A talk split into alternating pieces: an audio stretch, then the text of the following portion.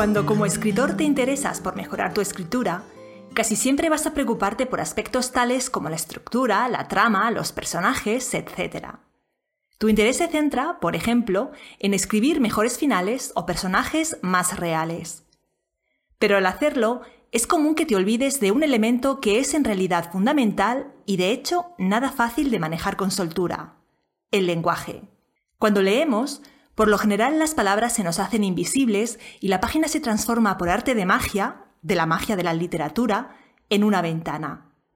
Por esa ventana contemplamos la historia que se nos cuenta y nos sumergimos tanto en ella que llegamos a olvidarnos de nosotros mismos, de nuestra vida y de nuestros problemas. Somos la historia. Hola, soy Natalia Martínez, profesora de novela en sinjania.com y hoy te quiero hablar sobre la importancia de las descripciones y el lenguaje en tus obras. Estoy segura de que este episodio te va a saber a poco. Por eso te invito a descubrir nuestro blog si no lo has hecho ya.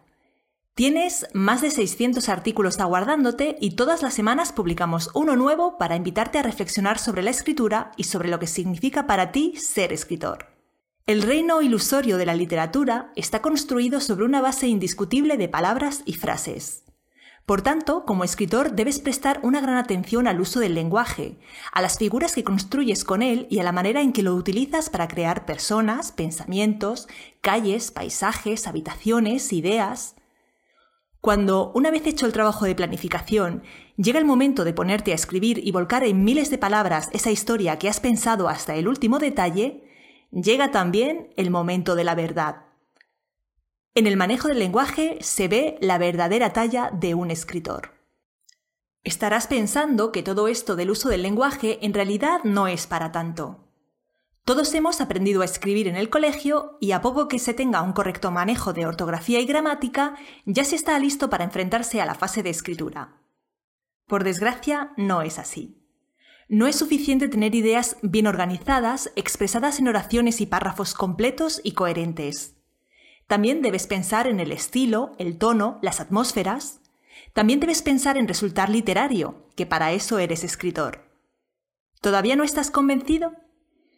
¿Y si te dijera que el lenguaje es una poderosa herramienta para atraer y mantener la atención del lector?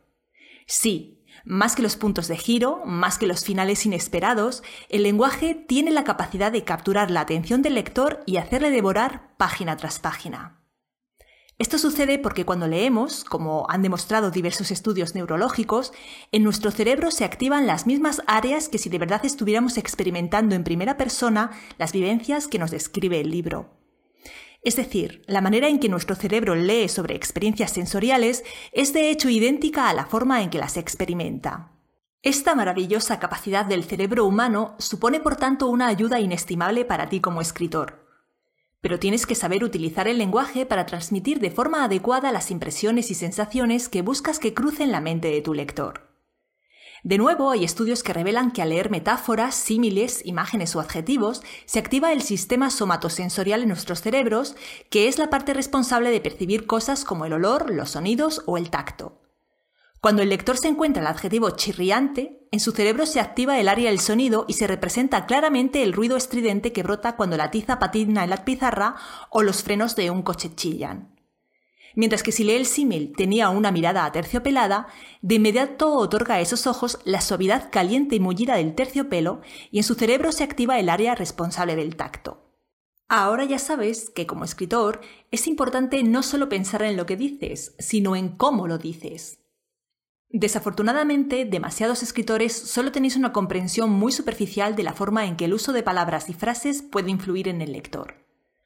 Cuando os detenéis a pensar en el lenguaje, os conformáis con que vuestras palabras sirvan para que el lector se haga una impresión de lo que está pasando, que permitan que se cree una imagen en la cabeza o, en el mejor de los casos, intentáis que vuestras frases sean capaces de suscitar en él una emoción.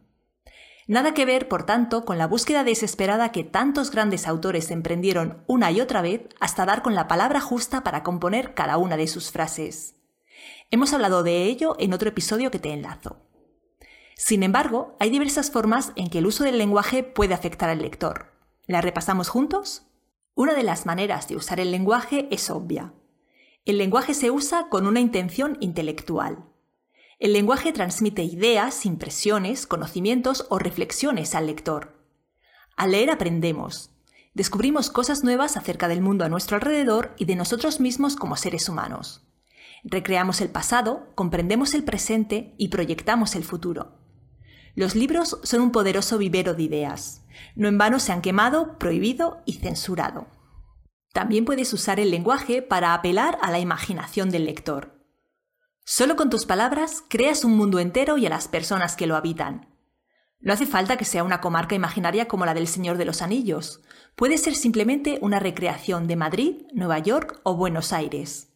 El lector te seguirá por calles, campos y jardines. Entrará en habitaciones, tiendas y palacios. Montará en avión, en barco o en camello. Son las palabras que tú eliges las que ponen en marcha su imaginación. El lenguaje también puede usarse para construir emociones.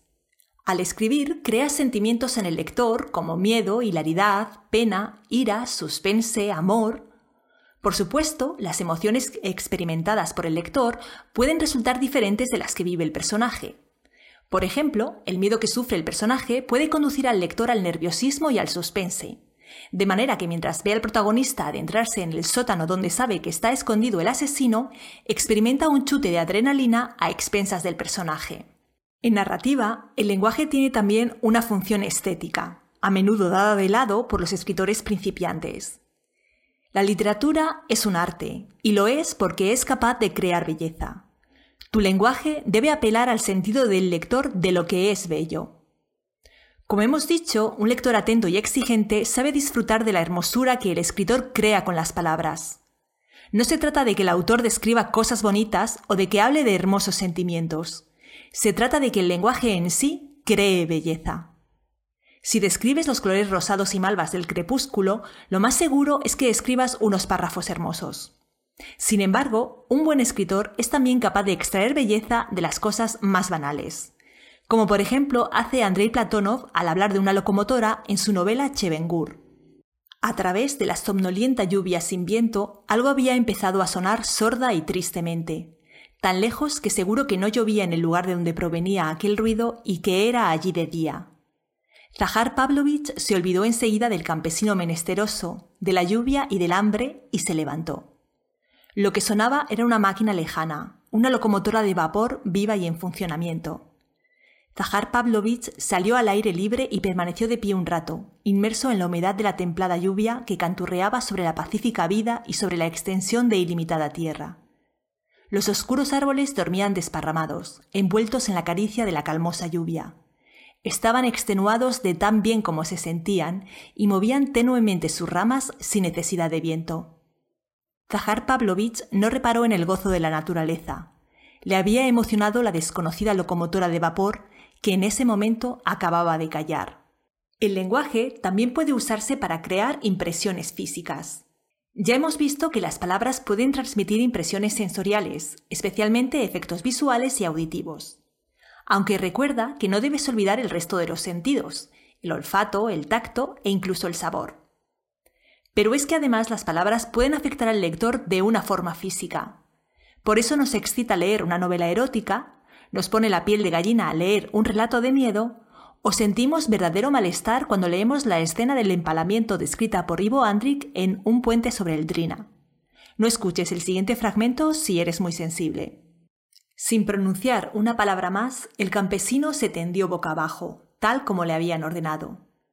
Los cíngaros se aproximaron y le ataron primero las manos a la espalda y después le ligaron una cuerda a los tobillos. Cada uno tiró hacia sí, separándole ampliamente las piernas. Entretanto, Merdian colocaba el poste encima de dos trozos de madera cortos y cilíndricos, de modo que el extremo quedaba entre las piernas del campesino. A continuación, sacó del cinturón un cuchillo ancho y corto, se arrodilló junto al condenado y se inclinó sobre él para ensanchar la abertura a través de la cual el poste penetraría en el cuerpo. No más hubo terminado, el cíngaro dio un ligero salto, tomó del suelo el mazo de madera y comenzó a martillar la parte inferior y roma del poste con lentitud y mesura. A cada dos martillazos se detenía un momento y miraba, primero el cuerpo en el que el poste se iba introduciendo, y después a los cíngaros, exhortándoles a que tirasen con suavidad y sin sacudidas. El cuerpo del campesino, con las piernas separadas, se convulsionaba instintivamente. A cada mazazo, la columna vertebral se plegaba y se encorvaba, pero las cuerdas mantenían su tensión y obligaban al condenado a enderezarse. Los que estaban más cerca podían oír cómo Radislav golpeaba con la frente sobre las tablas y además otro ruido insólito que no era un gemido ni un lamento, ni un estertor ni ningún sonido humano determinado. Aquel cuerpo torturado emitía una especie de chirrido y un crujido, como cuando se voltea a patadas una empalizada o se derriba un árbol. El cíngaro, a cada dos martillazos, se dirigía al cuerpo tendido, se inclinaba, examinaba si el poste iba en buena dirección y cuando se había cerciorado de que ningún órgano vital estaba herido, volvía a su sitio y continuaba su tarea. Por último, el lenguaje es también un potente generador de transformaciones. Todos hemos leído frases que nos han impulsado a emprender una acción y que han sido motor de cambio en nuestras vidas. Son esas frases que parecen hablarnos directamente a nosotros y que nos repetimos a menudo como un leitmotiv como El amar significa no decir nunca lo siento de la novela Love Story de Eric Segal. Como ves, el uso del lenguaje es básico, por no decir que es el elemento más importante de tu novela. Puedes haber ideado el argumento más original, pensado la trama más apropiada, cuidado a los personajes con mimo. Si tu libro está mal escrito, si la forma de expresarse es trivial o confusa o abstracta, el lector no te lo va a perdonar. Lo más probable es que con un suspiro cierre tu libro y busque una nueva lectura en su pila de pendientes. Por suerte, hay dos cosas que puedes hacer para darle al lenguaje y a todas y cada una de las palabras de tu novela la importancia que merecen. La primera es empezar hoy mismo a incluir adjetivos, metáforas, imágenes, símiles en tu texto. No seas un escritor vago. Usa todos aquellos recursos literarios que tienes a tu disposición para que tu lenguaje sea capaz de activar el sistema somatosensorial de tus lectores. Te sorprendería saber cuántos de los escritores que pasan por nuestra tutoría de proyectos narrativos reciben el consejo de ampliar las descripciones. Sin ellas, la acción parece transcurrir en un espacio vacío y el lector es incapaz de recrear el entorno en el que sucede la historia o la apariencia de sus personajes. Pero no te quedes en lo obvio. Cuando el lenguaje se usa de manera apropiada, es capaz de volver concretos incluso los pensamientos de tus personajes o las ideas que apunta el narrador. Fíjate en cómo lo hace Robert Penn Warren en Todos los hombres del rey. Durante aquella época no vi a Willy. No volvimos a encontrarnos hasta que anunció que se presentaba candidato a gobernador por el Partido Demócrata en las elecciones primarias de 1930. Solo que aquello no fueron unas primarias. Aquello fue una verdadera hecatombe. En términos cinematográficos se lo podría definir como una combinación de carga de la brigada ligera y pelea del sábado por la noche en un salón del oeste al que los vaqueros han acudido a divertirse. Cuando el polvo y el humo se disiparon, no quedaba ni un cuadro en las paredes. Tampoco quedaba nada del Partido Demócrata. En unas pocas líneas, Warren describe de manera muy gráfica la debacle del Partido Demócrata en las elecciones primarias de 1930. El lector puede no saber nada sobre política ni sobre el funcionamiento de unas elecciones, pero sí ha visto en el cine una carga de caballería o una pelea en el salón. Warren elige una imagen potente y clara para contar de manera breve algo que puede resultar tedioso, y ha elegido las palabras apropiadas para convertir en realidad esa imagen. Por tanto, el primer paso que debes dar para que el lenguaje sea un elemento más en tu novela y que te ayude a capturar la atención del lector es usarlo.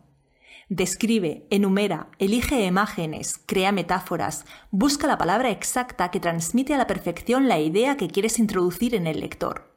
No te limites a escribir telegráficamente lo que sucede en tu novela. Dispones de millones de palabras. Úsalas. La segunda cosa que puedes hacer es aprender a usar las palabras y los recursos literarios del lenguaje con maestría. Este es un aprendizaje que nunca podrás dar por concluido de manera que cuanto antes empieces a andar por él, más trecho de ese camino inacabable recorrerás y mejores serán tus textos. Como siempre, la lectura será tu gran aliada. Sigue una dieta variada de autores, épocas y géneros. 50 libros al año es una buena media para comenzar. Y al leer, presta gran atención a las palabras que usa cada autor, a cómo maneja el lenguaje. Así apuesta por un registro coloquial, oculto, lírico o sencillo, a las imágenes y metáforas que crea y a su manera de transmitir las ideas y reflexiones que contiene toda la novela. Lee y escribe también poesía. La poesía nos obliga a prestar una gran atención a las palabras y es por tanto un excelente ejercicio para mejorar la prosa.